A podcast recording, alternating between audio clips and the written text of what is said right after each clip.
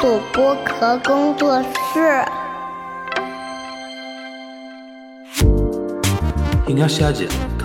东。东亚西亚观察局。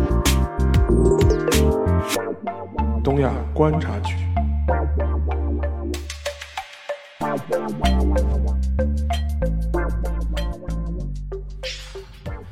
Hello，大家好，我是樊一茹，大家好，我是安青。欢迎收听本周的东亚观察局啊。本周的东亚观察局呢，又是文春的一个爆料啊。然后，呃，沙老师说，哎，这个事情蛮有意思的，我们可以来聊一聊，然后看看可以聊出多少角度啊。然后每次跟大家分享一下，尽量分享一下不一样的东西啊，一样的文春，不一样的风情啊。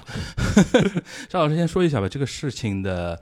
呃，一个事情本身啊，然后它那个大概背景大概是怎么样的？呃，这个呢也是最近的呃一个最新的一个文春炮。然后这但这一次呢，它的对象并不是一个艺人啊，或者艺能界，也不是我们之前的聊过的 梁子姐姐或者他们艺人圈的事情。嗯这个是关于日本政治界的一个新闻吧，或者是一个八卦吧。呃，它的那个主角是谁呢？就是现在的日本的官房副长官，叫木原成二，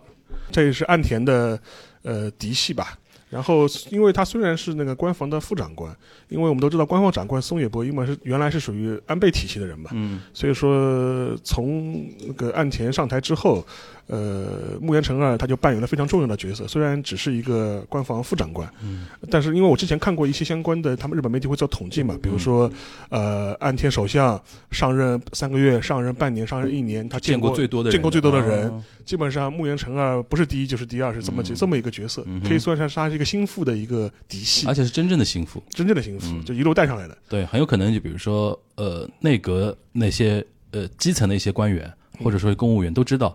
你跟那个官方长官报告，还不如先跟副长官报告一下这个事情，因为很可能先上达天听一下，是。吧？那种感觉啊。是的，呃，但是就是这么好有人物吧，最近是被文成给泡了一下，嗯。然后主要的话题是说拍到他跟外面的情人啊有些私会的这些画面。嗯。同时呢，文春的记者呢做了一个非常深度的一个挖掘，嗯，就发现，呃，木原成啊他这个人不简单，不简单，就是说，就是说，他不仅就是说是在外面就是可能有情人吧，甚至跟情人可能有孩子，嗯。而且现在可能就发现，就是说他，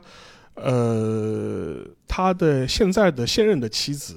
然后也有一些比较复杂的一些身世，嗯。因为他跟他的这个现任的妻子是原来是银座的这种公关小姐出身，啊。这种 club 里面这种或者是，hostess，hostess 就是这种嗯。公关小姐，公关小姐，然后是这种银座的这种啊声色场所出来的，然后他不是初婚，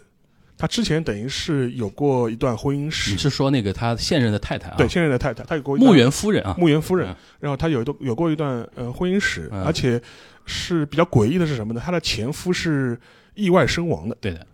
然后据说呢，就是说是当时的警视厅在查这样一个意外身亡的事件的时候呢，曾经把他的这个现任的夫人吧，就列为重要的这种调查对象。嗯，当然，并不是说他是被告，但只是说他是一个重要的、被就是查过，对，被查过，嗯是个调查对象。嗯然后这个事情就说是同也同样被爆出来。嗯另外一点的话，就会发现就是木原成二，就是说他跟他现任的夫人以及他外面的这种情人的关系，呃，也非常的有意思。嗯似乎形成了一个一妻多妾的这样一种状态，啊，就是他们好像是说，按照文春的说法，就是说他这个现任夫人跟他这个情人之间是彼此都了解，嗯，彼此存在的这样一种状况，OK。而且甚至是认可的，姐妹了，呃呃，然后而而且就说他们之间就说是，呃，现在比较复杂的关系是什么？等于是穆言成啊他除了跟现任的太太是有孩子之外，他跟外面那个情人嗯还文春的也有孩子，嗯。然后这样一个他的一个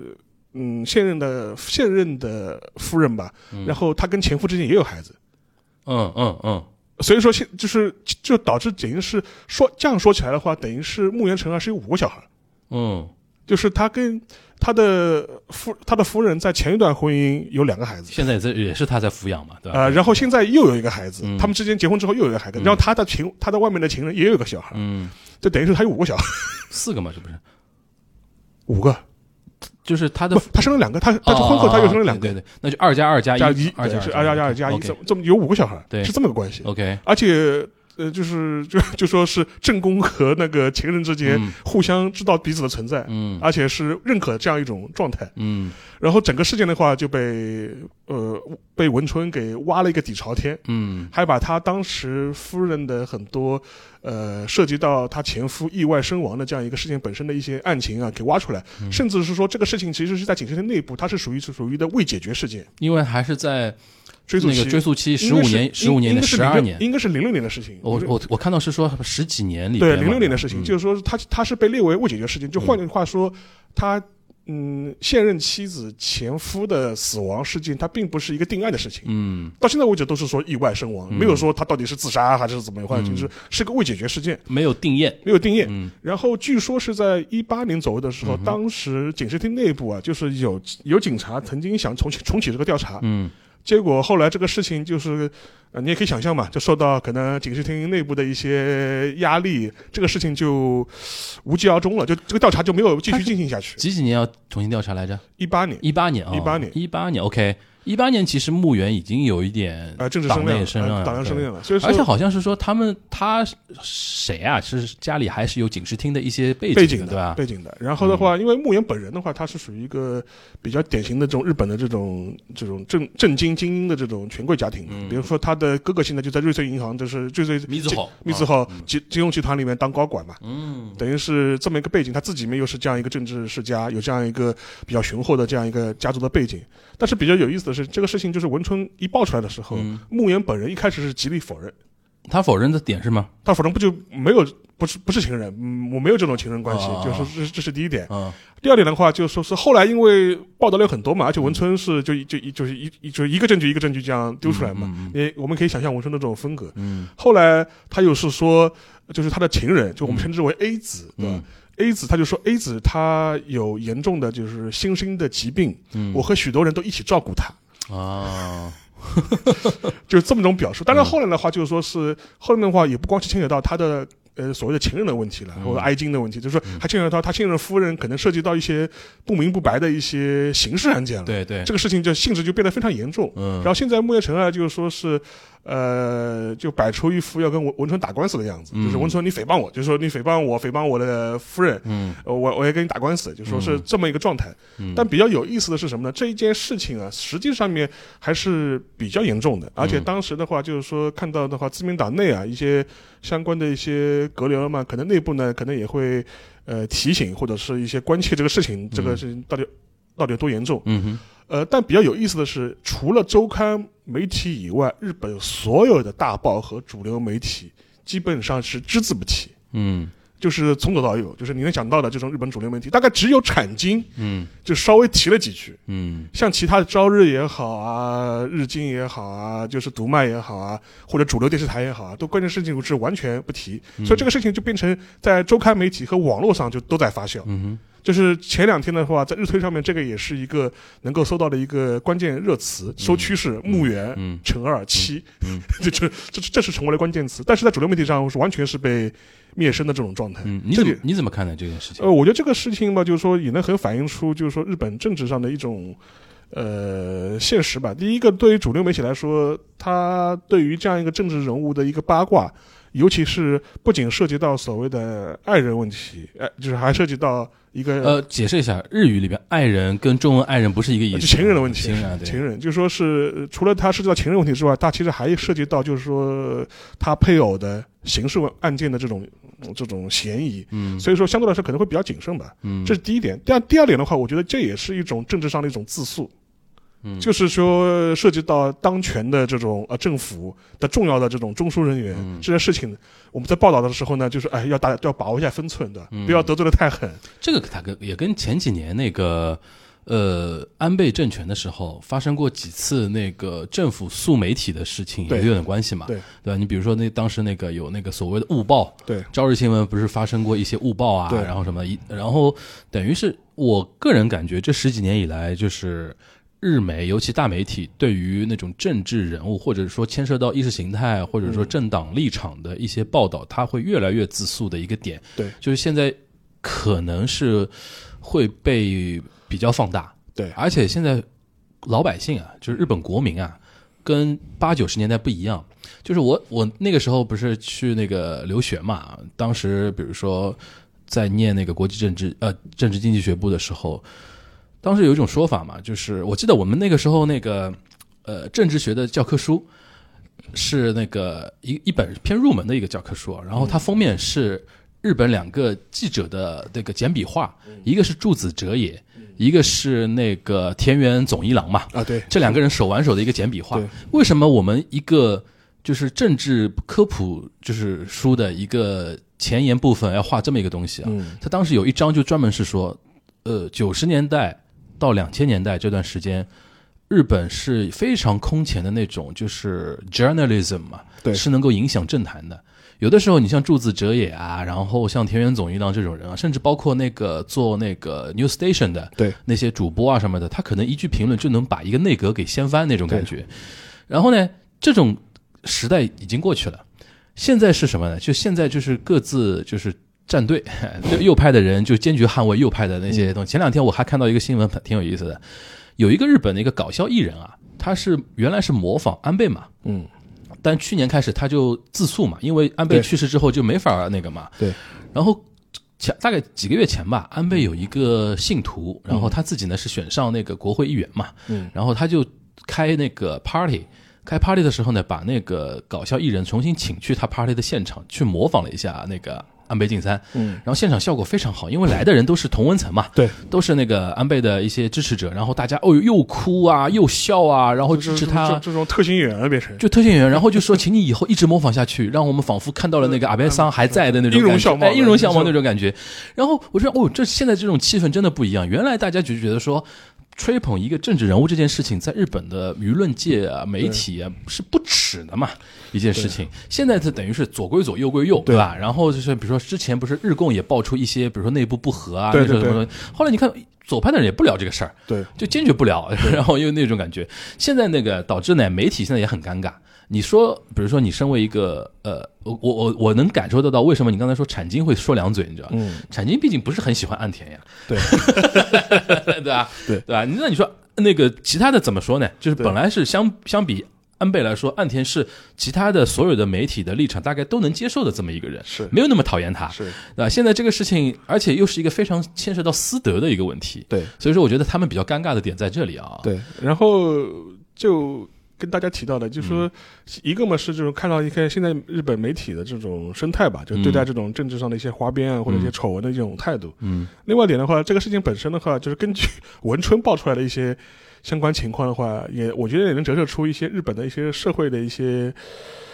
状况吧，或者一些特征吧。嗯就比如说我前面提到，就是说现在木原成二他跟嗯现在的太太也好，还是跟他的那个情人，好像都是 hostess 出身的吧？啊、对，而且都是是就是被认为是事实上形成了一种一妻一妾的这种关系。嗯嗯嗯，而且比较好玩的是，他们这两个人都是银座的 hostess 出身，好听点叫公关小姐，对其实就是陪酒女郎。呃，哦，比陪酒女郎的确好一啊，点，比陪酒女郎好一点。这这个其实我们今天可以科普一下。科普一下银座的这种，这银座的呃 club 毕竟跟歌舞伎町还不太一样，对 对对对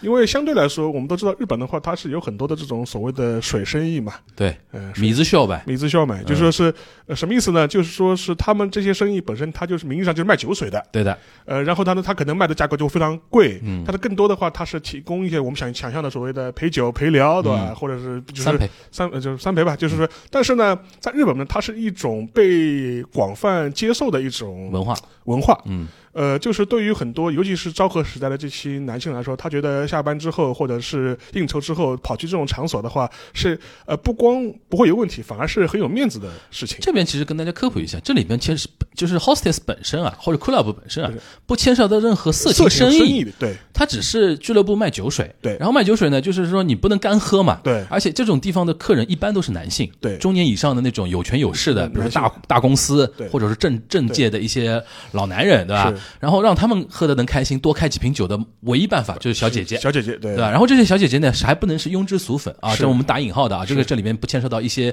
那个对于女性的一些物物化的说法，就是说还要培训的，是对吧？所以说，呃，但这里边至于说你跟比如说你的客人，嗯然后跟某个小姐姐看对眼了，然后你们发展成什么恋爱关系，这是另外一回事这是情。另外一回事情，另外一回事情。对，呃，至于在那个 club 里面的那个消费本身是在日本来说是不涉及到什么违法的啊那种呃没有东西啊，任何问题对吧？，没有任何问题。就想穿了，他他我这些小姐就是就是我的服我这个店里的服务人员，服务员服务人员，就是而且这个最早的是能追溯到大正时代的，是是的。然后等于是，但是但是在日本的话，就是光是这样的类型的店，实际上也有很严格的一些分层。嗯，就比如说我们前面提到，可能在新宿啊，或者是歌舞伎町啊这些地方的话，相对来说，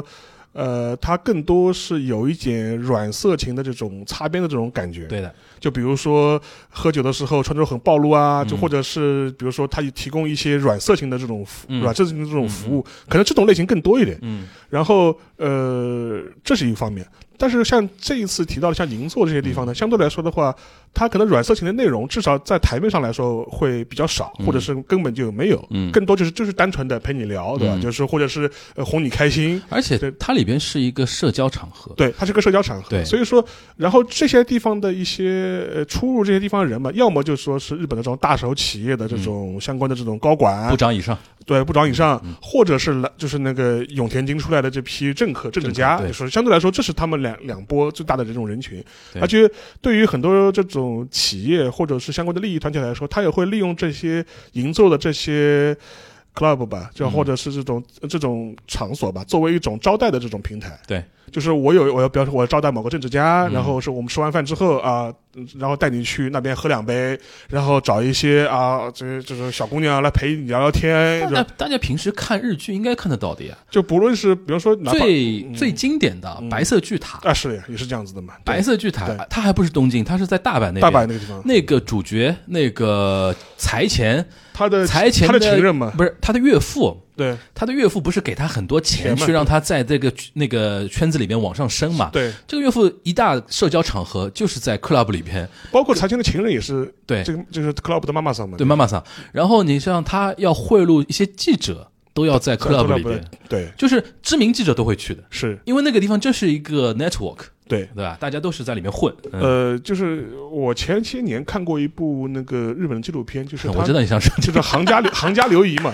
然后这个特别好看，这一然后他这季的采访对象是一个银座的一个妈妈桑，嗯。这个妈妈桑她是九州人，嗯，然后大学的时候是在东京读早我们早大早的早大田早早大田的啊，就是说名校的。啊，然后。呃，他在大学期间勤工俭学，他就去做，做就是在在那个银座那个陪酒嘛。然后后来的话，他就觉得这个行行业值得他奉献一生。然后他真的就是说做了一辈子，就说是你说到这边，你如果不科普的话，大家就肯定很震惊了。这个有什么好奉献一生的？然后的话，他就是在这一行里面可能做了一辈子吧。嗯哎、这个这一我名字一下我一下忘了。嗯他在前些年的时候，嗯就是说是他之所以有名是什么呢？嗯就是他出了很多涉及到经营管理的一些书。对，他从他自己一个银座 club 妈妈桑的角度，嗯他觉得他是怎么样有，呃就是经营他的经营之道。对，就是我可以举几个例子啊，就比如说，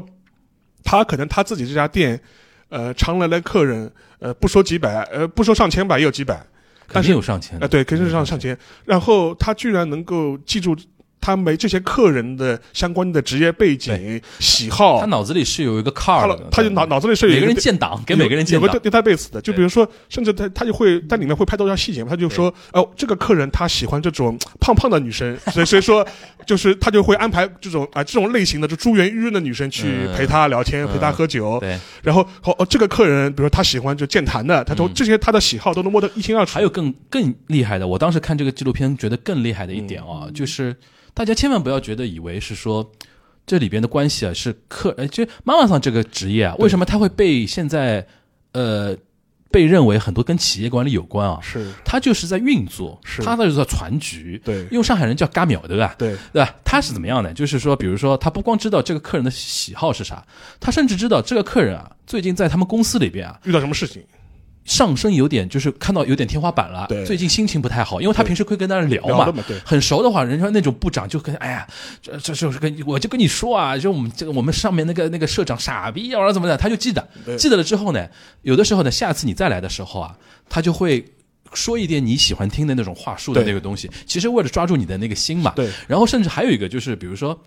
你刚才提到说那个银座是就是大家普遍接受的嘛？对，有一些公公司啊，比如说部长，他看中一个自己的年轻的一个手下，想培养他以后做自己的那个接班人回来，会带去会带去的。先给妈妈桑认识，对就是妈妈桑。这是我们今天今年公司来的一个 elite，这个精英的一个毕业生，给你看一下，以后前途无量。啊！你先啊，他就建档了，开始建档了，然后先先先先跟你聊，说哎你那个你那个什么学校的啊？然后说哦你们你们部长 KO 的，你应该也是 KO 的吧？然后然后聊，然后说我是哇塞大大，然后怎么聊聊。聊完之后呢，基本上就把你的心情啊什么的，呃就是就是性格都摸透了之后啊，就等于陪着你一起走过你的那个像职场经历一样的，是。就永远在他，因因为你一旦去了那家店，你跟他聊起来之后啊，你就只能去那家店了。是。因为那种宾至如归的那种感觉非常厉害，而且他非常厉害，就是每年过年不是日本人要发那年贺状嘛，他要手写年贺状，一张一张手写啊，我的妈，太厉害了，印几千张送出去。西，哇塞，真的厉害，他我看到他那个事务所里面，就是他那个过年的时候，就是啊，就是送小礼物，对。还，什么什么情人节的时候，就熟客都要送那个巧克力，对的，，对的，对就的，几就几就是上千份的这样送，对的，而且这种玩出匠人精神了，这个，而且当时我还看到个细节蛮有意思，就是说他。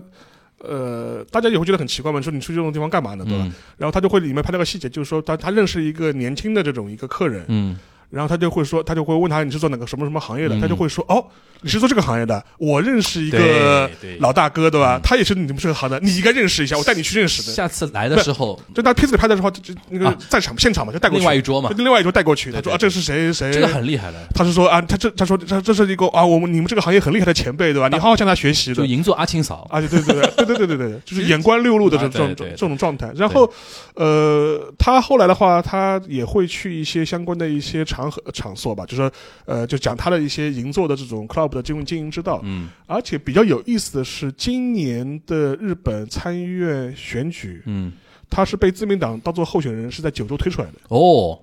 应该是选上了。，OK，应该是选上了，回回自己老家去选的。就是我们说这么一段，就是跟大家讲啊，银座那种 club 的那种妈妈桑大家大家不要有那种偏偏见或者说固定印象，嗯觉得就怎么样怎么样。其实他们在人群中是非常精英的一批人，而且他在日本社会啊，他的 network 非常强，非常非常强，非常强而且而且当时你你看到就非常奇怪，就是你有的时候。呃，他送一些熟客出去的时候，嗯。就是挽着你的胳膊，哎。然后就是非常、非常、非常让你非常舒服的，就、嗯。就是陪你送送你走。但是即便是这样子的话，他是有他自己个人生活的，嗯。他是有丈夫有孩子的，嗯，他是有个自己完整的这种一个家庭的，对。而且当时他还呃那个 NHK 那个那个不是 NHK 了，反正那那个纪录片他去嗯。拍他的时候，当时还问他一个问题嘛，嗯。意思就是说。你在银座这么多年，嗯。就说你有没有听说过一些跟客人的这种私情啊？嗯。当然他，因为他问的问题的话是非常日式和婉转，他嗯。不好意思问你说你有没有过这种客人私情，说但是他懂，他说你在日本你在银座这么多年，你有没有就说听过听妈妈桑跟客人搞在一起的，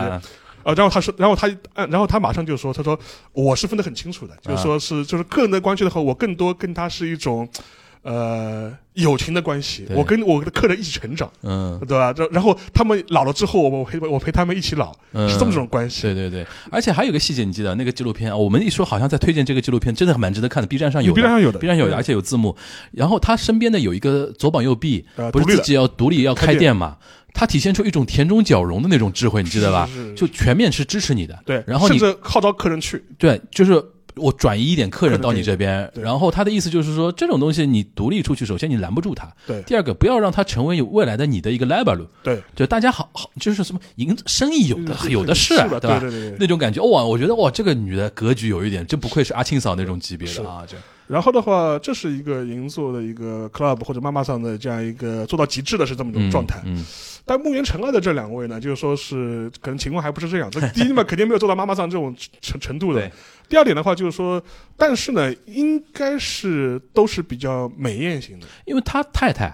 上过那个杂志当模特的。直到现在其实都还是一个中年妇女向的一个时装杂志的一个个模模模特特模特啊，对，一个模特，模特。然后他们两个人的话，就说跟就是他的银座的这两个现在的太太和那个 A 子，嗯据说都是在银座这种 club 里面认识的。嗯而且当时两个人，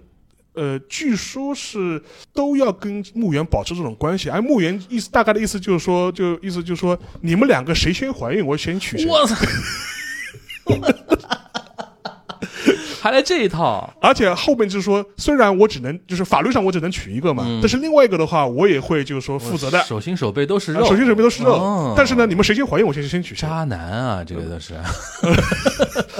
然后就是就所以所以说，他现在的太太据说是可能是更先怀啊孕，嗯，搞得像东宫西宫一样。的，啊，所以说就是现在成为那个母以子贵啊，就是就是成为正妻了，就是这这这这种这种状态。另外一个呢，呃，这个可能就晚了一点，嗯。但是呢，他意思是说，但我还是会养你的，就是反正是这种哦就变成这样一种状状态了。OK，这个你你怎么看呢？这个事情？就是，首先啊，我觉得刚才说说了一点啊，我个人觉得啊，嗯。墓园可怎么说呢？如果传统的一点的呃来看的话，嗯我这个人这个人呢，就是相对打引号的没什么出息，就是以他的那个政治的那种就是资资源跟背景，其实他如果真的能够管得住自己的下半身下半身的话，真的应该去就传统上的日本政政治家或者说你要上位的做法的话，真的是跟所所谓的政略结婚嘛，你肯定是要跟一些有资源的。对。一些就是说女性结婚，你比如说最典型的就是鸠山由纪夫他妈跟他爹，包括安倍啊，对啊，安安倍都是，对对对对安倍也是嘛。对，那个那个鸠山由纪夫他妈不就是普利斯通那个对对对那个大小姐嘛大小姐对吧？对。那个安倍的太太也是一个，就是哎哪哪哪个公司来着？好像跟食品有关的，嗯，我我有点忘了。哦，森永森永嘛，摩森摩利纳嘎对摩利纳嘎的，就是你身为男性，你自己有政治资源，然后你又年富力强，政治野心又是又是精英，然后你去，其实说老实话，即便我们刚才铺垫半天说银银座的那种什么 hostess 啊、妈妈桑你不，会是把他作为一个结婚对象的。对啊，你把他作为结婚对象，说明你这个人的就是说格局真的有点问题，对吧？所所以说，我觉得，而且他哎，同时搞两个，嗯，就看得出来，这个人真的就是，你可以从一种一种一种一种角度说啊，是个情种啊；另外一种角度，你的格你的仕途也就这样了。不，但是那个我不知道大家可以去搜一下，就木原成二的长相，嗯，他那个长相长得也的确是那种，怎么说呢，就是属于啊，你要你要凭长相来的，就是那种这种就是那方面很要的这种感觉，就就就就就你我记得上次你说那个韩国那个什么执政党人设要瘫掉的感觉，就是人设早早晚要坍坍塌的一个一个长相，果然是应验了这样的啊应验了嘛。你的意思就是长得蛮要的，呃就墓园，就那种那个方面挺要的这种感觉。精力比较旺盛一点，对吧？然后比较好玩的是，因为这事情不是爆被爆出来了吗嗯？那个 A 子还写了一封信给文春，嗯，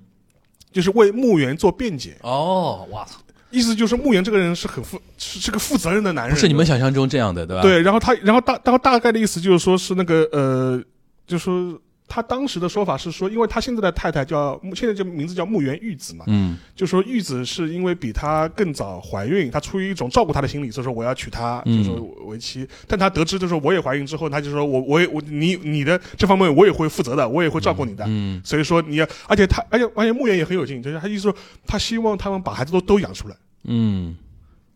就是就是，反正我就可能我觉得我的基因比较重要，就是必须要通通养出来，就是就是，然后你们养出来，我我来我来我就我来负责，就一定程度上啊，嗯。呃，这里边其实可能要跟大家多做一个解释说明。一定程度上，日本人传统观念会还会觉得木原这个人比较重情重义，嗯你都没有抛抛弃那个，就是对对你跟你好过，但同时因为可能比如说晚晚怀孕啊什么的，你让她重新生下来，也还一直在照顾她，对一定程度上在日本的评价里边，她还可能不低哦。对，因为他那个 A 子他写信的那个那个辩解，就是说是为他为木原的辩护，就是说他大概意思就是说他是以孩子的幸福为优先的，啊所以他是一个重情重义的男人。对，因为这里边有一个对照项啊，因为这两年大家喜欢看那个失之愈合的电影嘛，对，失之愈合这两年电影你去看呀，就是嗯男就爸爸都不靠谱的呀，嗯。丈夫都不靠谱的呀，甚至爸妈都不靠谱的，小孩是最无辜的嘛。嗯。你比如说有一些，比如说叫育儿放弃那种，嗯。就是然后有一些，比如说虐待自己的小孩的那种爸妈啊什么的，就是针对那种对比的话，人家可能还会倒过来说啊，墓园你至少是一个嗯。自己的骨血啊，或者或者说自己爱过的女人啊，不管是是不是银座的出来的 hostess，你至少还是照顾到底的，可能会有这种反转的那种呃评价啊。是这里边跟大家补充一个视角，不要到时候大家一看日日媒的评价，而 是看到日本网友的评价，又又又怎么说呢？又觉得说不能接受啊，肯定是会有这样的说法出来。所以说这个事情本身的话，就是说是，嗯当然你也可以有更多的视角去看这样一个事情了。嗯但反之的话，就是说大家会觉得，就是你作为一个现在日本政府内阁里面就是非常重要的这样一个官员，嗯然后你的私人关系相对来说是一个比较异常的这种状况。嗯啊，或者是有违这种社会常识的这种状况，嗯然后当然，所以说从批判的角度来说，就会觉得哎你这个状况很不正常啊，就是你私德，你私德会不会影响你的一些政治上的一些问题啊？对，而且这件事情，我觉得文春比较厉害的一点就是，你看他还配合了一个刑事案件的报道。就是他现在太太前夫的死亡，对，因为现在文春也知道啊，你一个政治家的这种私德，呃绯闻、嗯，桃色新闻，可能在现在日本的传播的那种社会来讲，震撼程度有限了。因为大家听了听了太多了，呃，而且平时你不够不够炸裂的话，这种话题不够炸裂的话，大家可能啊听过也就过去了。但是他在前期铺排这个事情的时候，你看他铺排很厉害啊，先拍到你这个照片，对吧你跟 A 子？A 子的照片，他他不急着发他不急着发对，先还把你做背调，对你现在的太太是什么样的情况？像调查过程中，他才发现有这么一个连接点嘛对。然后你看他才铺排，嗯一步一步这样报报报报，就是因为他现在也知道没有这种刑事案件啊，或者更。就是说八卦的一些事情的话，可能这个东西的传播力度也有点就是不够嘛，呃，对。对？然后的话，我想到一个类似的一个对比的一个事情，就是前些年，就是日本自民党其实也有一个众议员，嗯呃，他是什么情况呢？他也是被媒体周刊媒体拍到，呃，有实锤证据的，嗯什么呢？呃，爸爸活，就是他找了一个大概只有十九岁的女生，嗯，然后带到家里面。爸爸活不是是不是要要跟大家稍啊，微解释解解释一下？你来解释吧。帕帕卡兹就是帕帕卡兹，就是有一些 club 啊，嗯有一些声色犬，因为日本真的声色全声色犬马的场所太多了，是，现在都已经是分类了，对，对。分分垂类了。对对对。有一些有喜欢有喜欢身材比较丰腴的对。的一些 club，对。同时呢，有一些喜欢幼齿女女孩的，这里面牵涉到一定违违法的问题对，的，因为对吧？现在十九还没成年。对啊，然后呢，有一些中年以上男人喜欢那种幼齿的呢，他会去一些 club，这些 club 里就是针对叫 papa cats，对爸爸们就爸爸，cats 就是活动嘛，cats 多对吧？然后里边都是一些可能有一点走在呃，就是说灰色二二十岁到和不到啊，吧？对对对对甚至成年未成年啊什么的，甚至性那个怎么说呢，叫性行为同一同意的那个年龄界限的一些，其实很有问题的啊。是但这种东西呢，在日本社会呢，平民老百姓去呢，可能 怎么说呢，就是肯定也不好，出问题也就出问题。出比如说你人生可能是呃被曝光了，肯定也受影响。对，但是最不能接受的是政治人物出这种问题，因为你在鼓励大家，或者说你个人私德就有问题嘛，对吧？因为他这个就跟前面讲到，就就是我们先撇去，就是说墓园的他那个现在的太太的他的所谓的形式的这种疑惑问题啊，嗯他单纯的比如说他外面有情人的话，更多只是一个现在的一个不伦的事情，或者是一个这种婚外的这种关系对。对呃，这个更多是私私德方层面的事对对对。法律上面来说，你很难说他有什么问题对的对的，但是那个爸爸活，或者是或者涉及到未成年人的这种爸爸活，那就是有有，也就是说是有法。法律，这是有法律问题的。对违法乱纪，对，所以说当时那个众那个自民党那个众议员是被拍到的，嗯，就是带着那个小姑娘，就是回嗯她自己住的那个地方去，嗯。是被拍到的。呃，当时十九岁嘛，然后说后这个事情闹得很大，嗯。最后这一个议员是辞职了，对，先是退出自民党，嗯，然后再辞掉那个众议员。那个非常严重，啊，这这这就其实这是这是非常严重的事情，嗯。所以说这是一个可以对比的一个事情。嗯。呃，另外一个另外一点的话，就是说，因为我看到墓园这个事情，包括他这个比较奇怪的这样一种家庭关系，我是想到了我最近在看的一个日剧，啊。是那个那个谁，那个松坂桃李啊，演的那个啊《我们离婚吧》，我们就是离婚吧就是跟那个井户亮啊呃松坂桃李啊那个那个女主一下名字我想不起来了。嗯，然后，呃，他也是演了一个政治家，嗯他是一个正二代，是一个年轻人嘛一，个二代议员，他是个二代议员。嗯然后，呃，跟他的那个他的现在他的太太是一个演员，嗯是一个艺能的演员。然后他们在呃台面上面，他们是有一个非常和睦的这种家庭生活，然后甚至还会一起直播，就是排污嘛，啊、一起直播。但是他拍的比较比纸就纸还要轻松嘛，嗯就说是是有点喜剧向的这种。他那个夫妻设定的关系是纸牌屋那啊种，就互相利用，但是又但是有点有点喜剧向的这种感觉。嗯但是呃，甚至他会跟选民做直播，然后做做当网红，对吧？为了自己的一些选政治上的一些选举，嗯但实际上这个人是一个非常没用的这样一个正二代，等于是一个扶不起的阿斗。嗯然后，但是这两个人，但是拍到这两个夫妻台面下面的话，是早就彼此厌倦，然后互相出轨。嗯这个这个这个松坂桃李演的这样一个正二代嘛，他自己外面可能跟一个女主播在出轨，嗯，然后他他太太，他太太嘛是跟井户亮在出轨，对对对。就然后是这么个是这么个故事。嗯。但比较有意思的是，他松坂桃李饰演的这个角色的母亲，嗯，即便知道双方夫妻其实已经没什么感情了，互相都在出轨，对，但是他会劝他自己的儿媳妇说：“你不要离婚。嗯他为什么？就是像我这样，他说像呃，就是像我那口那口子的吧，就是虽然已经过世过世很多年了，但当年他当政治家的时候，他在外面不要太花啊，就是属于这种，就是说，但我就是守住正宫的位置，巍然不动，嗯。因为一一切，比如说。呃，比如说要选举了，要出去要开启跟选民见面了，或者是相关的政治活动的时候，站在他身边的人总归是我，其他人不上台面嘛，前面真是上不了台面的。嗯所以说，冲到这一点的话，就是你一定要，你不能离婚，你要守，你要跟我一样守住这样一个对谁都正宫的位置，对谁都好，对谁都好。对啊，这个是其其实我觉得这是很，这是一个很反映现实的这样一个而且非常东亚民主社会会有有的这种问题，我觉得在在在日本的话，包括像嗯墓园这样一个案例上面的话，我觉得体现的就特别特别明嗯显。，对。对你你那那别别的不说，我们中国台湾嗯，经常也会有的呀。就互互相握着手，互相握着手手，然后原谅他了。然后明明 老公出轨，然后那个就是老婆出来道歉，对，然后老老婆说他道歉干嘛？就是就给大家添麻烦，给什么什么占用了公共资源 那种感觉。反正这个这个事情，我觉得是这样的。然后还有一点啊，就是跟大家科普，其实刚才科普一半啊，嗯就是关关于那个歌舞伎町那个啊那个那块就相对 low 一点嘛，呃是对吧？那种感觉或擦边的东西多一点。擦边东西更多。这个大家可以去关注一下李小牧啊，去踩他一下。他当年不是还就那个拉皮条嘛，就拉皮条嘛，就是那个案内人，对案案内人。他现在好像混混成什么区议员，好像没有没有没有啊没选上对吧？他是连续参加了两届吧，啊但都但好像选票一届比一届少。嗯，太难了，这个东西很正常，不，但因为大家还是要有一个意识啊，就是说是，呃，虽然你可能就是说，嗯因为他前些年可能在中文圈里面活动比较多嘛，嗯，但是这些年他拜锵锵三人行所赐。他这些年他好像是因为他毕竟他这个身份嘛，他基本上是不让他在简中，至少在简中里面就是个媒体圈里发生了。对，然后另外一点的话。他这样一个身份标签，其实对日本选民的这种印象还是非常负面，负面的，嗯就千万不要以为他是一个正面。大家千万不要以为 案内人这个事情会有加分项，这样不会的，不会的，不会的。这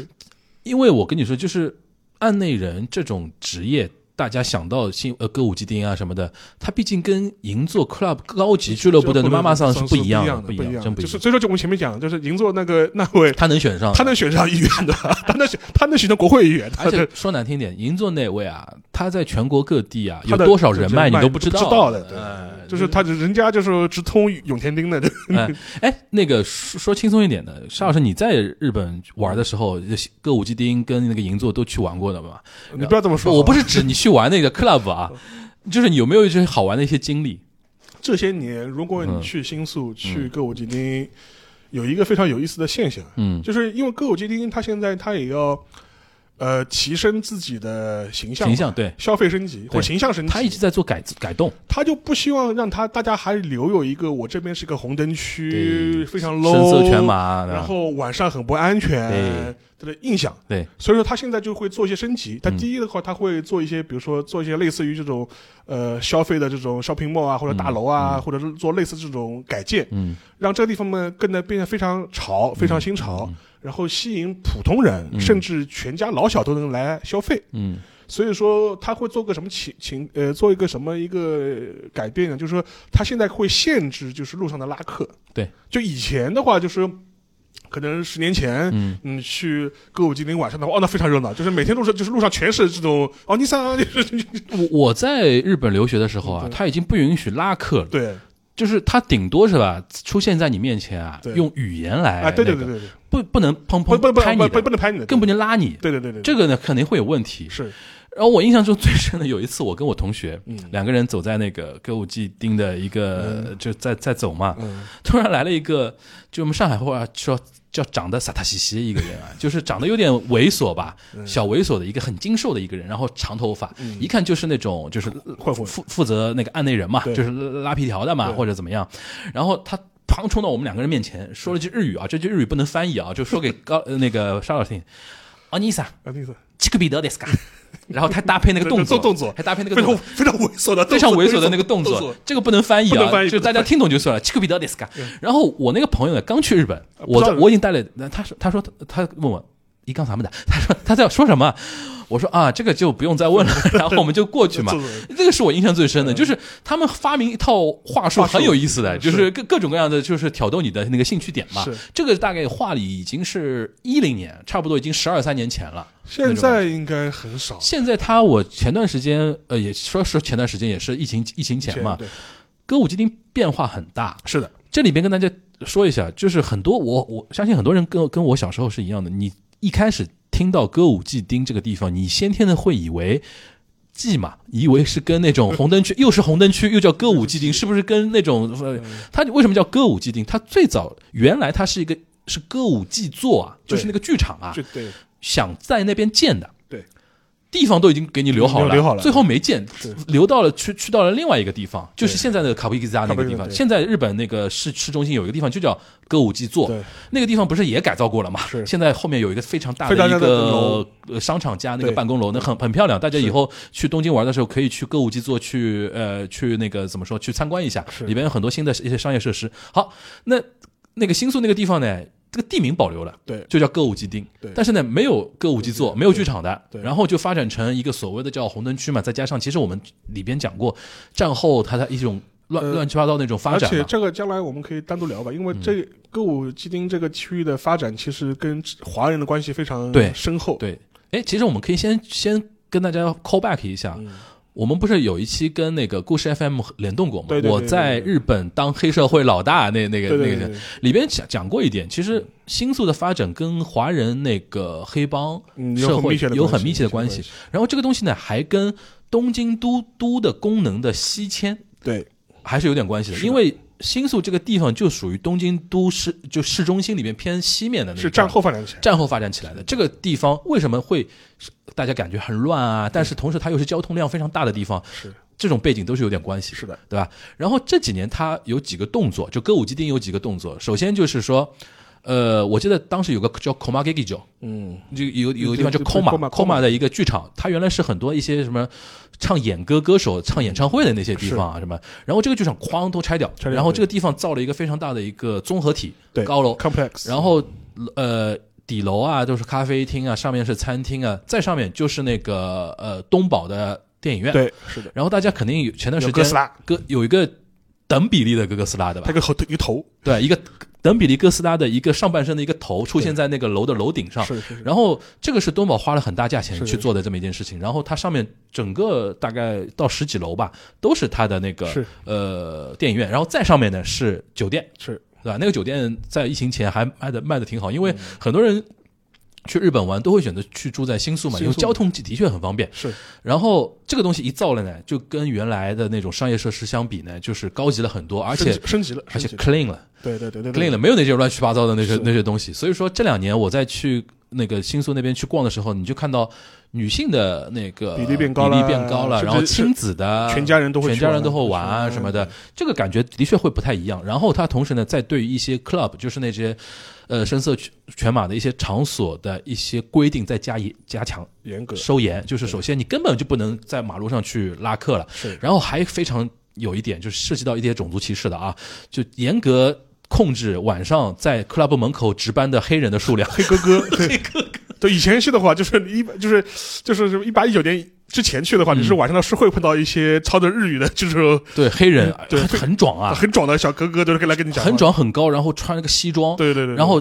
歌舞伎店比较多，然后六本木也很多。日本木也很多，这里面外国人多嘛，这这里边呢有个实际的情况，嗯。因为包括日本人也好，包括很多欧欧美人也好，白人也好啊，有的时候喝醉酒啊，你真的是需要那种黑壮高的那些黑人啊，做做门神的。正正场面，对，做做门神，他们其实就是做这个的？对对对对对做点脏活累活嘛。对，但是呢，这个东西呢，给就是你晚上站在那边对于游客来说压力很大，你知道吗？对对对对，很吓人的。本来已经黑不隆咚的，在在几个穿着黑西装的一个黑人站在那边，你的确会觉得，哎呦，这个地方到底什么情况？对现在这个呢也好很多，对吧？然后再加上呢，你知道，我上次甚至在 YouTube 上面看到一个歌舞歌舞伎町的，就是一个呃 cha- channel。嗯，专门来介绍歌舞伎町各家那个 club 的一些好玩的一些地方，然后他自己做很多自己的 PR 的一些一些工作，这这些给人感觉，比如说这两年甚至有一些知名的那个什么 hostel，嗯，在中国互联网圈都会出出圈的，对。那种感觉，这个给大家一种感觉，就是说，哦，好像一呃，就是说歌舞伎町好像也不是那种非常危险的一种存在，嗯。但是呢，这一点要说一下，它虽然有一些，就比如说我们能看到到的的一些。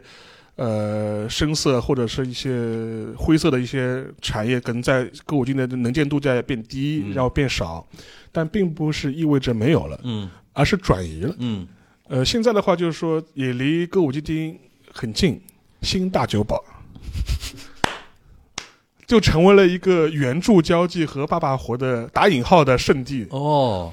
都非常吓人，知道吧？就是新就是新大久保公园，嗯，就是或者是新大久保医院那个附近，晚上的时候到什么程度呢？嗯就是那个街边啊，嗯，就是几十号、上百号的女生，就一个隔一个，一个隔一个站站啊，站在那里。啊，然后的话，如果你有有些可能一些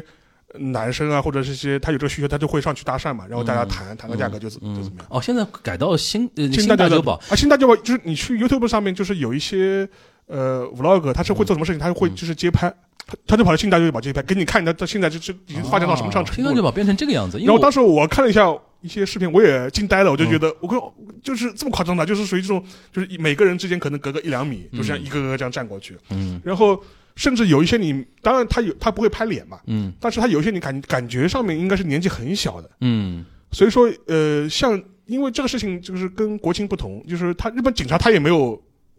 他也没什么，就是说办办法来，就说是不让你们站在这里这里的。对，然后他警察只会来问他，他这个警察唯一能做的事情就是过来，就是问你查你身份，你是不是未成年。嗯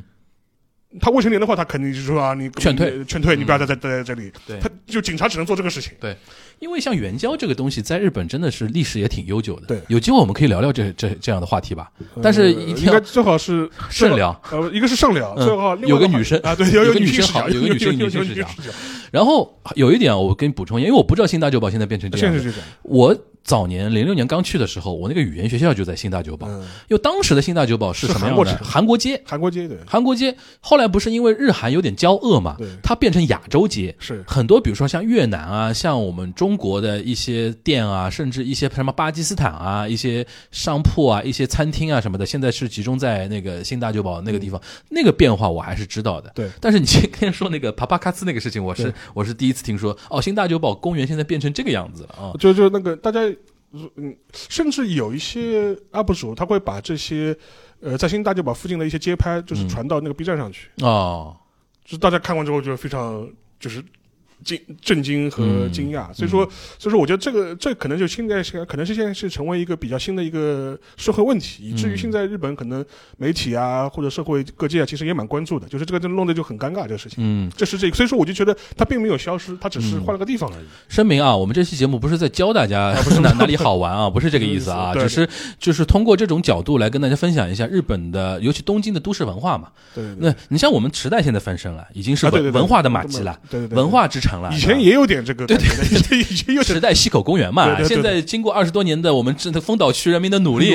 造了很多文化设施，造了很多说塔瓦塔瓦猫，对就是那个高级的那个公寓，然后有一批比较中产以上的人来了，啊而且池池的那边，我觉得他做了一个什么这种文化公园的这种改建。对对对对对对。对，现在就是丰岛区是有有点那种改造的那种感觉了。然后至于我们前面就是一开始提到的像银座那地方嘛，就是你可以把它理解成这种 old money 区的地方。欧德曼那对对。Old 六本木、对。银座，六本木外国人多，外国人外国人多一点，然后什么麻布十番，麻布十番麻布十番然后那那种地方就是使馆区啊什么的，那馆区。那种地方真的是有钱人，对。然后是一些一些话题你是不能听的那些人要聊事情的地方，对吧？对。料亭啊那种地方比较多一点啊。这个可能以后有机会的话，我们想想说做一些。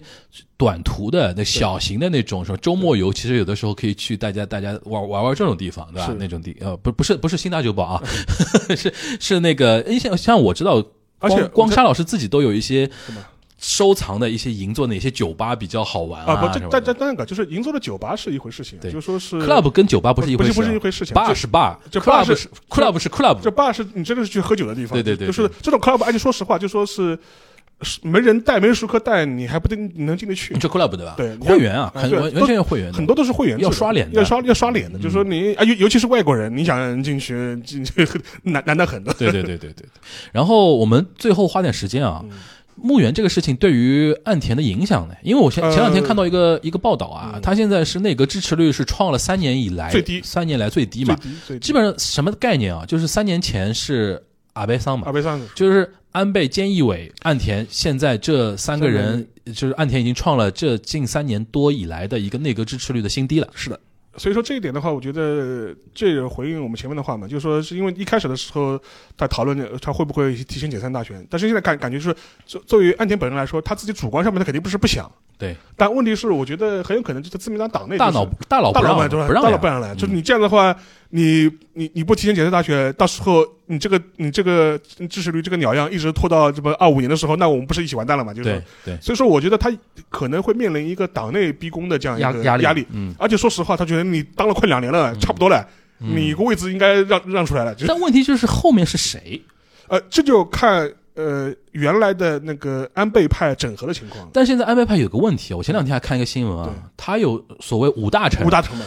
五凤行，五凤行，哦呦，后来我想光，而且这五凤行的那个 member，我看了一下，这也不行呀，是的，对吧？说明其实现在安倍派或者说整个极右要整合有点难，是。对吧？然后这里边高市早苗都排不上的。排，不上，排不上，排不上，对吧？这五个人我一看，就是原来顶多做到什么，他就是什么那个什么狄生田啊这种人啊，对对对。这种人说老实话你推不出来，在在自民党你要做总裁做首相真的是没没法弄的。但问题就是说，如果不从安倍派里边挑，嗯那其他的派是不是有机会？或者是其他具体某个人，你说林方正这种人有没有机会？呃，林方正好像有点机会啊。但这就是但林方正嗯他的机会，我觉得更多就是看他党内各个大佬对他的那个认可度或者是怎么样，或者而且而且还而且话说，因为嗯就是说就是日本的这个政治圈内部，其实它是有一种潜规则的，嗯，就是说就红池会已经有过了，对吧？就是我们如果要我们如果要换首相的话，最好是派系要换着来，嗯。就是就包括大家可以解释嘛，就是为什么那个当时是菅义伟就是能够接上去嘛，嗯。其实很大原因说，当时菅义伟他虽然是长期的那个安倍的官官方长官，嗯。但他名义上面我是无派法。我是我是我是无派系的，我不是按那个原原那个那个安倍派的系的这批人，所以说他嗯。接受度会更高一点。嗯，然后当时那个像而那个且说说个嗯。说个花边，因为他举过令和那个牌子，嘛，日本人有一点迷信的，就是说举过牌子的人都要当当次首相。，而且包括是那个像那个谁，就是呃，就是包括像岸田，就是他的他红十字会能够上去的一个很大原因，就是觉得红十字会已经轮了很很多轮没有轮到啦，对的。就是应该都这一轮应该是我啦，就是对的，对的，对的。就是说，实际上面就是在岸田还在当那个安倍的外务大臣的时候，其实他已经显露出这种味道了。这意思是说，项目的首相权肯定是我的，就是说是你们你别就是就是那论资排辈也应该到我了，嗯就是我派系排辈也应该到我了。先喊话，就就这种味道已经很重了嘛。嗯所以现在这一轮的话，我就就跟你前面讲，就就一个嘛，就是看安倍派整合情况怎么样，嗯这个大这个到底是我不太看好这到五个人，我觉得都不行。到底谁接班呢？嗯到到底谁接班？另外一个的话，就是其他派系的话，其实除了林方正，那林方正我觉得呃可能性也不是很大。嗯虽然他有可能他跟他他可能有这个期望嘛，但我觉得可能性也不是很大。嗯，但是另外一个人大家可以关注一下，叫菅义伟，又要回炉啊，他我觉得他有回炉的可能性的，嗯，因为第一个的话，他在民间哦。的声望其实在反弹。对，前两天我刚看到那个哭江贵文。对，跟谁在对谈，也是很有名的一个人，然后他们的标题写的很大大的，他说现在来看，菅义伟那一年做了很多很重要的事情，就是大家会做比较营。造某种氛围，对吧？不，还还有一个就是很多就是已经有很多这种呃日本互联网上这一些迷因的这种东西都已经出来了，嗯这种图都有了。就意思就是说比较菅义伟呃执政期间他做成了哪些事情。嗯，对，对比如说从通信费减这个降低啊，做这一系列事情。然后岸田他说我们要搞所谓新资本主义，对吧？搞了嘛快两年，什么嗯什么什就是什么影都不知道，就说嗯就是意思就是说最后觉得岸田这个政府的他执行力非常差，对，很多政策就是会有一个所谓的口号，但没有任何一个实际落地的这种政策嗯能够让老百姓有感受到，嗯我就是哎有获得感，就是这个角度好玩。然后这个有有这个比较。另外一点的话，菅义伟其实他也没闲着，就是他这些年的话。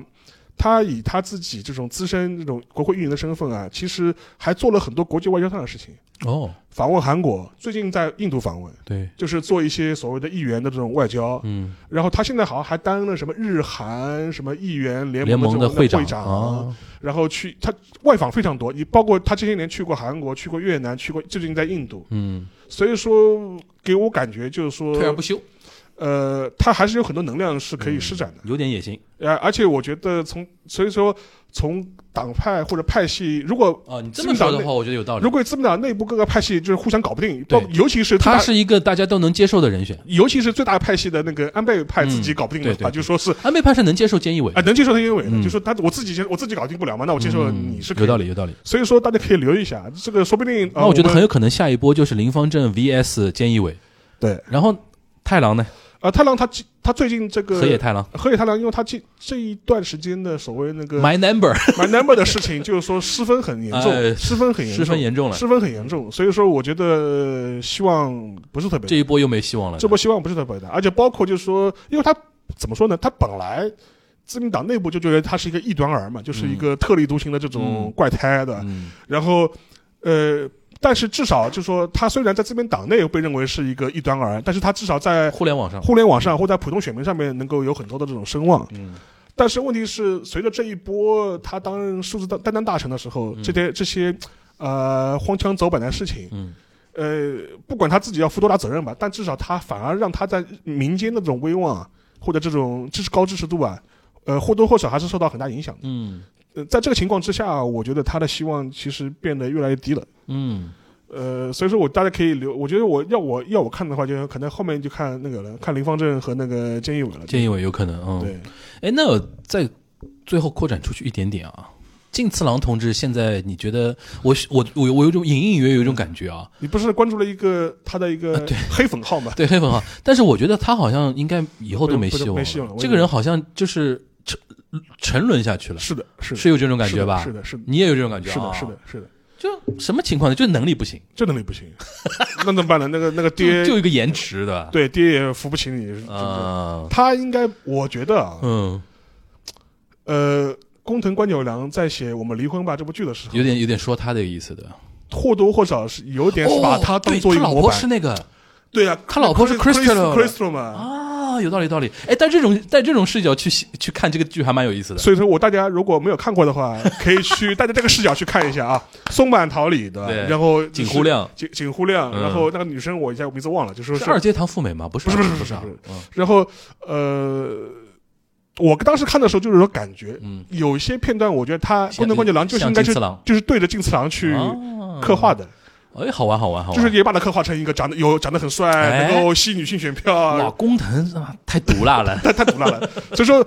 所以说有这个视角去看这个剧的话，可能会有新的感受。嗯，好好好，你这么一说，我马上就要去看了。好吧，那今天这一期啊，虽然显得有点八卦，但最终还是给从文化和政治的角度给大家有一些转回来解读啊，转回来，转回来。好啊，那个希望大家，因为现在天也很热了嘛，是而且我知道现在去日本排队领那个签证真的排的很大，嗯，很多人是准备去。如果那个在我们节目里边大家听到一些好玩的一些点啊什么的，希望大家可以去打打卡的啊。是是，呃不不要去新大，不要去新大酒吧打卡就可以了，可以去什么银座打打卡啊，对吧？对吧？那个歌舞伎町打打卡啊，对吧？歌舞伎座那个那个楼也蛮好的，对吧？什么涩谷啊、池袋啊，都欢迎到大家去玩一玩啊。行，那那个炎炎夏日啊，不跟大家多啰嗦，大家可以可以继续支持我们那个下一周的那个东莞观察局啊。那下一周节目再见，拜拜。拜。